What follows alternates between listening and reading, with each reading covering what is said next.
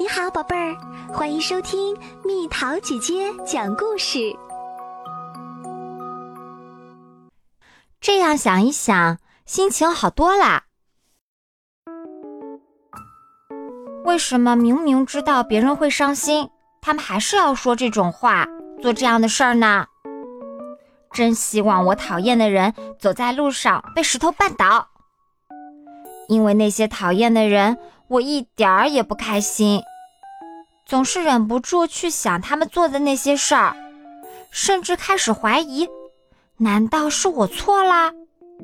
于是越想越讨厌自己。哼，讨厌一个人真浪费时间。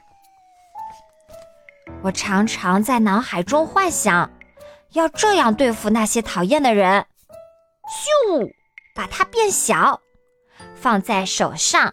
啪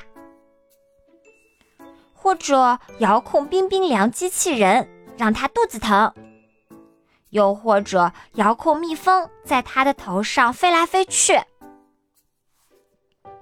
心情不好的时候，我就会想，这是一部由我主演的电影，现在正在拍摄最悲惨的那一幕。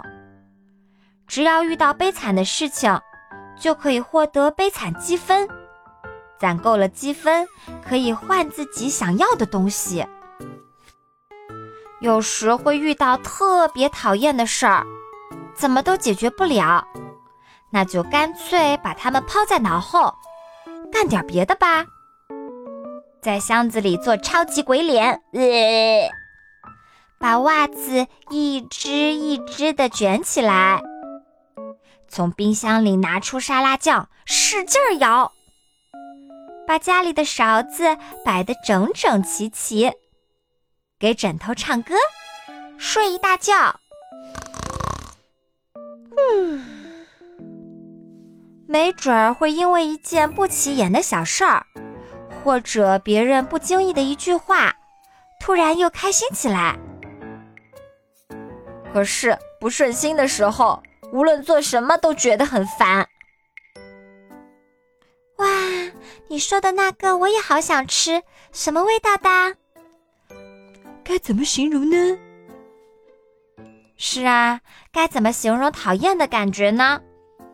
就像淋了一场大雨，浑身又湿又冷。如果说讨厌的感觉就像淋了一场大雨，那就找一个躲雨的地方吧。比如建一个只属于自己的秘密基地。如果是小雨，淋一淋也不错。就像雨一定会停，讨厌的感觉总会消失。谁也不知道什么时候会遇到讨厌的人或讨厌的事儿，所以要提前想好激励自己的方法。开心战队出动！美味香，可爱香，好玩香，舒服香，来啦！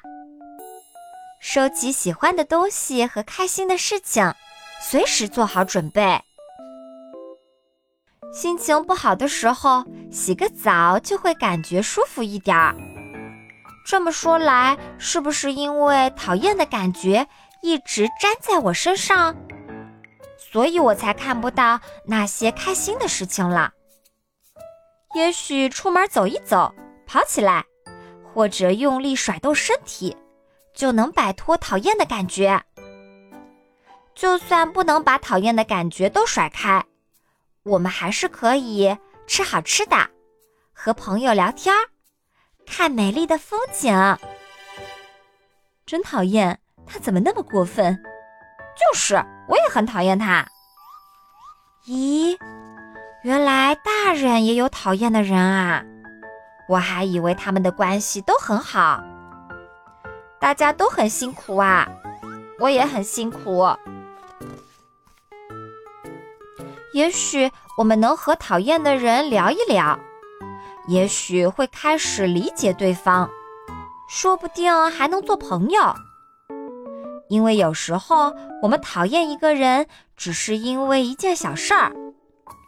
不过也有一些人，不管我们怎么努力，就是跟他们合不来。啊，我讨厌的人，该不会是被控制了吧？